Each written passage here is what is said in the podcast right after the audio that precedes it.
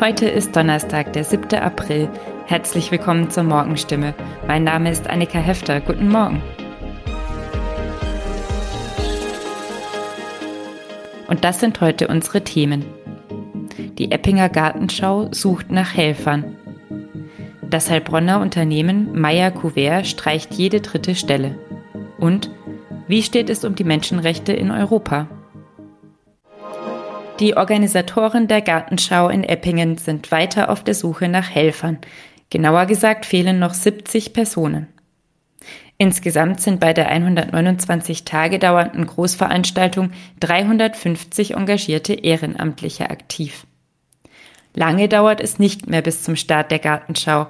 In 43 Tagen, am 20. Mai, geht es los.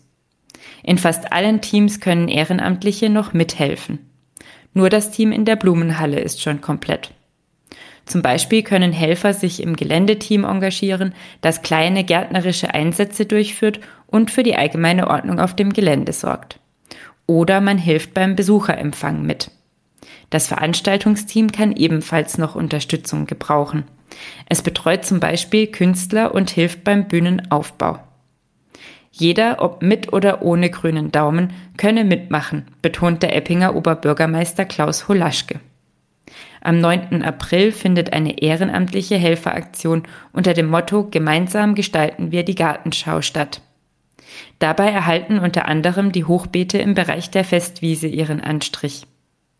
Für mehr Informationen und Kontaktadressen lesen Sie gerne den Bericht der Stimme auf unserer Webseite oder in der heutigen Ausgabe der Tageszeitung.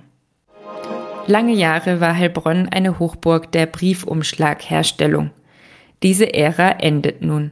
Das Unternehmen Meyer Couvert gibt die Produktion von Briefumschlägen am Stammsitz Heilbronn auf und konzentriert sich auf sogenannte Leichtverpackungen. Leichtverpackungen erleben im Zuge des boomenden Onlinehandels eine steigende Nachfrage. Sie werden unter anderem dafür benötigt, zum Beispiel Textilien in einem briefkastengerechten Umschlag zu verschicken. Für die Produktion dieser Leichtverpackungen braucht Meyer Couvert aber viel weniger Mitarbeiter in der Fertigung. Das Unternehmen will jetzt 80 der bisherigen 200 Stellen streichen. Das ist mehr als jede dritte Stelle. Mit dem Betriebsrat laufen nun Verhandlungen über einen Interessensausgleich und Sozialplan. Den betroffenen Mitarbeitern soll eine Weiterbeschäftigung am sächsischen Standort Torgau angeboten werden. Dort investiert das Unternehmen im Moment mehr als 20 Millionen Euro in den Umbau und erweitert die Produktionsfläche. Die üblichen kleinen Briefumschläge werden künftig ebenfalls in Torgau hergestellt. Die Streichungen begründet die Firma damit, dass sich der Standort Heilbronn für die Briefhüllenproduktion nicht mehr rechne. In den vergangenen Jahren sei die Menge bereits von zwei auf eine Milliarde Stück pro Jahr zurückgegangen. Die frühere Justizministerin Hertha Däubler-Melin war auf dem Heilbronner Bildungscampus zu Gast, um über Menschenrechte zu sprechen. Dabei ging es aber nicht um Menschenrechte in irgendwelchen Autokratien, sondern um die Situation in europäischen Demokratien.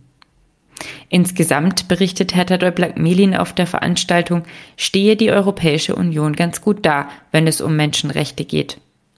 Es werde aber oft vergessen, dass die EU sich nicht auf Grundlage dieser Werte gegründet hat, sondern als wirtschaftliches Zweckbündnis. Und so listet sie auch die Probleme auf, die es in der Europäischen Union beim Thema Menschenrechte gibt. Zum Beispiel bei der Migration. Selbst der Papst sage, dass das Mittelmeer eine Schande für Europa ist, sagt die ehemalige Justizministerin dazu. Seit Jahren fordere die EU andere Länder auf, die Menschenrechte zu achten, nehme selbst aber in Kauf, dass Flüchtlinge im Mittelmeer sterben. Auch Rassismus ist ihrer Ansicht nach ein Problem in Deutschland. Oft würden Menschen, die anders aussehen, automatisch auf Englisch angesprochen und fühlen sich dadurch fremd. Bei der Veranstaltung der DHBW und der Volkshochschule Heilbronn ging es auch darum, was die Politik nun tun sollte, um Europa zu einem besseren Hort für Menschenrechte zu machen. Mehr dazu können Sie in der Zeitung oder auf unserer Webseite stimme.de nachlesen. Soweit die Nachrichten aus der Region. Für ausführlichere Informationen und aktuelle Berichte kommen Sie gerne auf unserer Webseite stimme.de vorbei oder schauen Sie in die heutige Ausgabe unserer Tageszeitung. Und jetzt geht es weiter mit Nachrichten aus Deutschland und der Welt mit unseren Kolleginnen und Kollegen aus Berlin. Vielen Dank und einen schönen guten Morgen. Ich bin Sabrina Frangos und das sind heute unsere Themen aus Deutschland und der Welt. Bundestag stimmt über Impfpflicht ab, NATO-Außenminister beraten und Verbindlichkeit von Online-Buchungen. Der Bundestag stimmt ja heute Vormittag über eine Corona-Impfpflicht ab. Es ist unklar, ob überhaupt eine Mehrheit für einen der vorliegenden Vorschläge zustande kommt. In der Debatte vor den Abstimmungen werden die Befürworter dann noch einmal für ihre Vorschläge werben. Jan-Henner Reitze mit den Infos aus Berlin. Die Debatte um die Impfpflicht ist ja sehr unübersichtlich geworden. Welcher Vorschlag hat denn nun die besten Chancen am Ende überhaupt durchzukommen? Eine Impfpflicht ab 60, die ab Oktober greifen soll. Das ist ein Kompromiss von Abgeordnetengruppen von SPD, Grünen und FDP, aber mit Hintertüren in beide Richtungen. Einmal könnte der Bundestag die Impfpflicht ab 60 nach dem Entwurf wieder zurücknehmen, wenn im Sommer die Impfquote als hoch genug eingeschätzt wird. Umgekehrt wird aber auch eine Impfpflicht ab 18 offen gehalten, sollte im Herbst eine gefährliche neue Virusvariante absehbar sein. Und gerade diese Hintertüren erhöhen die Wahrscheinlichkeit der Zustimmung. Allerdings wäre die ganze Debatte dann auch immer noch nicht endgültig geklärt. Wieso ist es eigentlich so schwer, eine Einigung zu erzielen?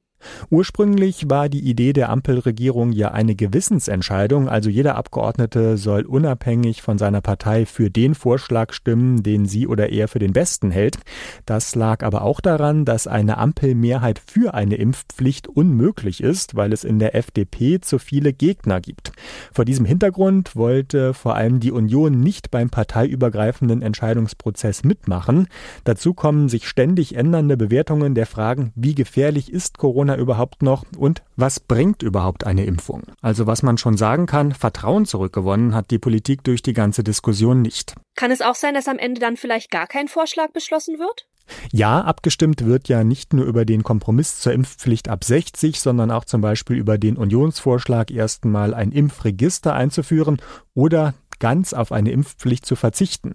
Angenommen ist einer der Vorschläge, wenn er eine einfache Mehrheit bekommt. Deshalb gibt es auch Streit, in welcher Reihenfolge abgestimmt wird, weil sich je nachdem, welcher Vorschlag schon durchgefallen ist, das Abstimmungsverhalten beim nächsten ändern könnte.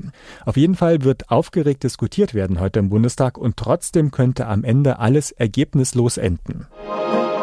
Die NATO-Außenminister beraten ja heute am zweiten Tag ihres Treffens in Brüssel über eine weitere Unterstützung der Ukraine und eine Verstärkung der Verteidigungsfähigkeiten im östlichen Bündnisgebiet.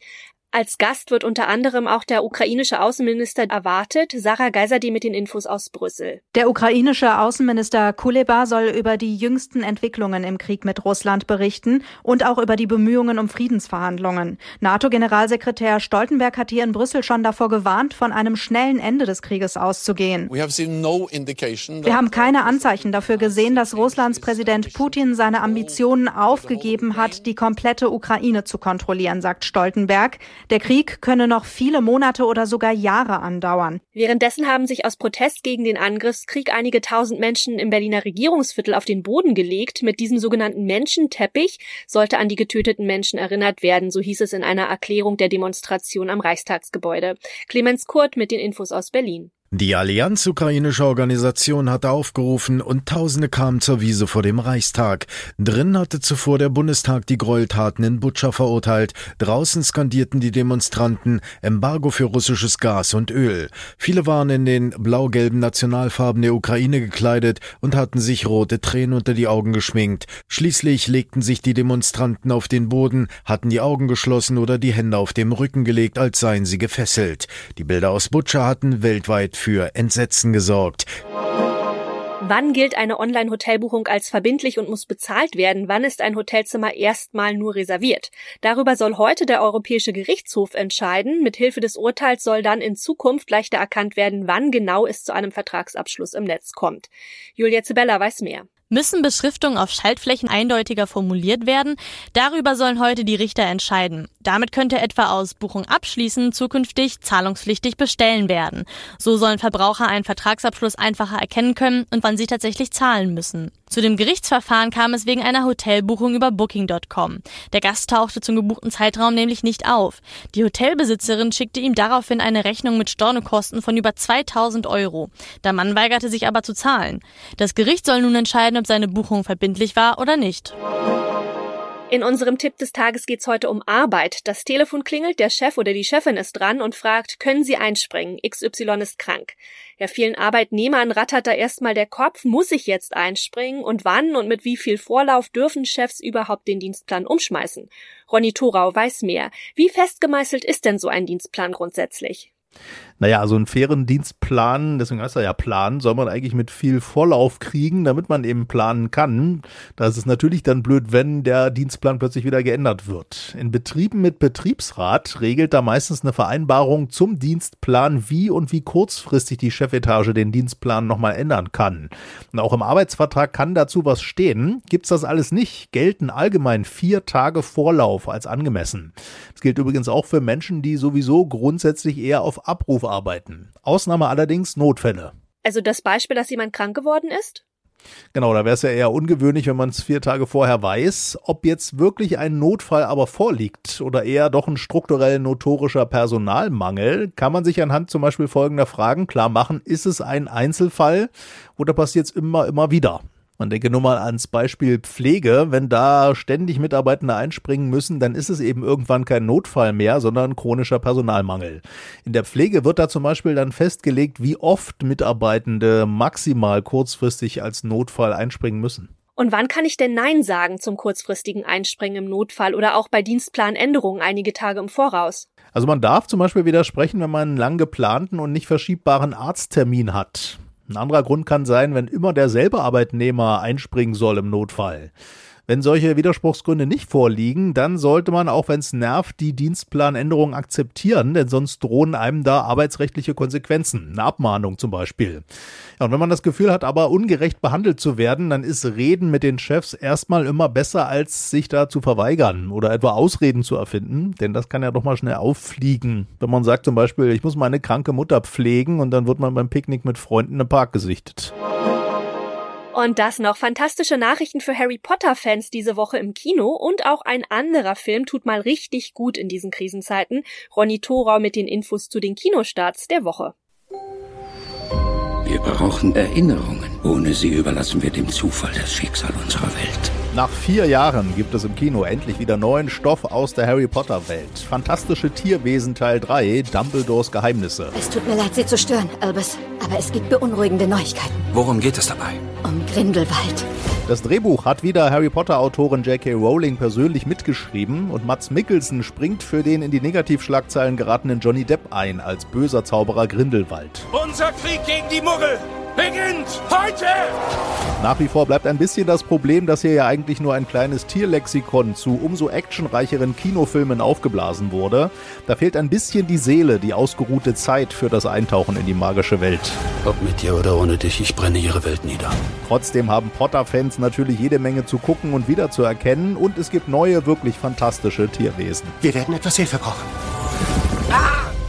Den schönsten Filmtitel diese Woche hat wohl Wo in Paris die Sonne aufgeht. Ein schwarz-weißer Beziehungsfilm nach einer Comicvorlage. Was macht dein Liebesleben? Ich kompensiere die berufliche Frustration durch intensive sexuelle Aktivitäten. Cool. Vier junge Menschen suchen im Tinder-Zeitalter sexuellen Spaß, die wahre Liebe und vor allem sich selbst. Wir haben echt Spaß, aber wir sind nicht zusammen.